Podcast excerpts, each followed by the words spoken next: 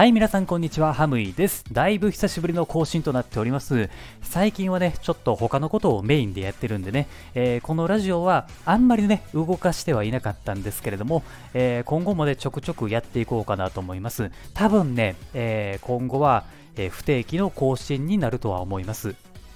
まあ、なのでね、えー、引き続き聞いてくださっている方がいらっしゃったらですね、これからもよろしくお願いします。はい。というわけで、今回の本題なんですけれども、えー、呪術廻戦とユニバのコラボ情報がですね、先日解禁になりました。何のアトラクションになったかっていうと、映像系のアトラクションですね。はい。あのー、リアル 4D のアトラクションに決定しました。まあこれですね、あのー、先日、まあ先日っていうか前回の放送で予想の一つではあったんですけれどもね、コラボの期間が2022年の9月16日から2023年の7月2日までの、まあ、大体ね、10ヶ月ぐらい、え、10ヶ月ぐらいの、えー、コラボ期間だったんですよね。だから、これかなりコラボとしては長い期間になるんでね、えー、それをですね、リアル 4D で全部使うのかな、怪しいなって思ってたんですけれども、まさかのリアル 4D に決定しました。なので、あの、シュレックとセサミストリートは、またね、約1年間もの間、アトラクションに出られないっていうね、まあ、ちょっとかわいそうな出来事になってしまうんですよね。あの、でも、セサミストリートってエリアはあるじゃないですか。ユニバーサル・ワンダーランド。もうそこのエリアがあるだけでも全然いいんですけれども、あの、シュレックに関してはないんですよね、エリアって。もう多分ね、だからグリーディングぐらいでしか会うことできないと思うんでね、これ結構かわいそうやなと思うわけなんですよ。もうちょっとね、あのユニバ関係のキャラクターを全面的に出してほしいんですよね。うん。なんかね、最近のユニバって、あの、なんていうのかな、まあ、東京でいうところのコミックマーケットっていうか、えー、アニメとかゲームの色がめっちゃめちゃ強くなってきているんでね、ちょっと寂しい気もするわけなんですよ。はい。うん、まあ、えー、それは置いといて、まあ話を戻しましょう。で、この呪術廻戦のリアル 4D の内容なんですけれども、どうやらですね、大阪に、えー、新しく呪術高専の学校が、まあ、できるよっていう話らしいんですね。その新しい学校にスカウトされたものとして僕たちが招かれるっていう、えー、設定になっています。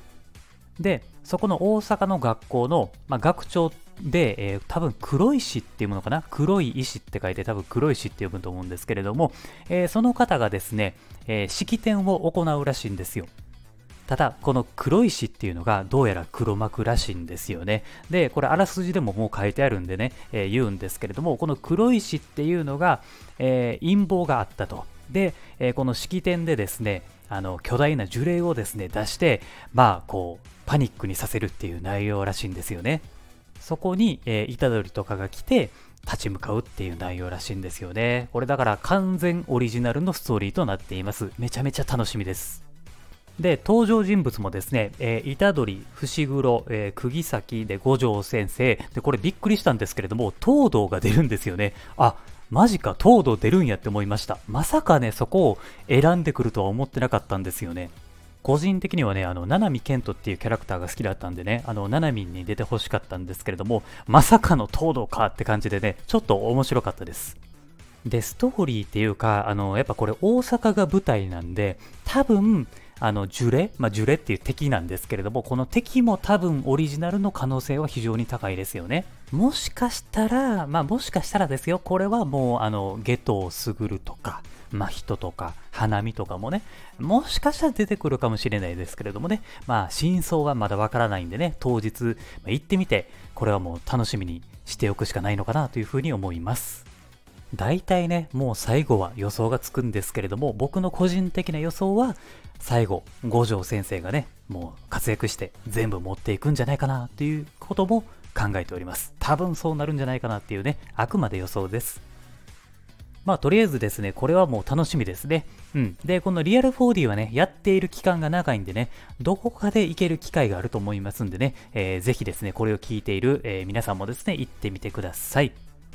あとはね、盲点だったのがあるんですよ。これね、ハリウッドドリームザライドですね。これ完全に忘れていました。あの、鬼滅の時もそうだったんですけれども、大体、えー、コラボする作品っていうのは、えー、特定のアトラクションとこのハリウッドドリームザライドが、えー、コラボするんですよね。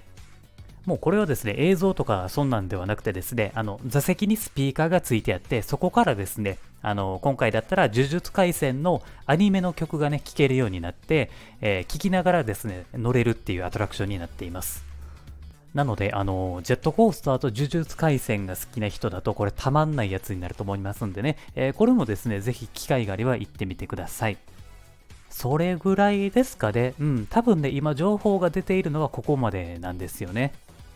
あと、今から話すことはですね、確実ではないんですけれども、僕の体験談としてお話をさせていただきます。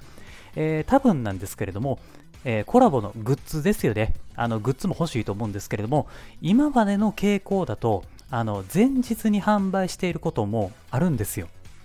これはちょっと確実とは言えないんでね、あのその時行かないとわからないんですけれども、大体ね、あのこういうコラボが始まる前っていうのは、ショップっていうものは早くね、グッズを販売している傾向があるんでね、えー、もし運が良かったら先にね、買えるかもしれないです。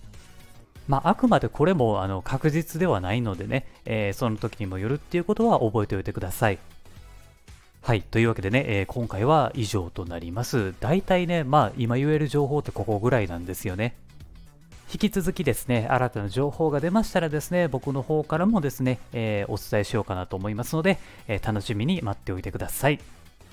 はい。というわけで、えー、ここまで聞いてくださってありがとうございます。今後もですね、まあ不定期ではありますけれども、更新はしていきますんでね、えまたよかったら聞いてください。はい。というわけで、今回は以上です。ありがとうございました。また次回の番組でお会いしましょう。バイバーイ。違うわ。えー、バイバイ違うわ。えっ、と、Have a good day って言ってましたね。すいません。久しぶりで間違えました。では、改めまして。Have a good day!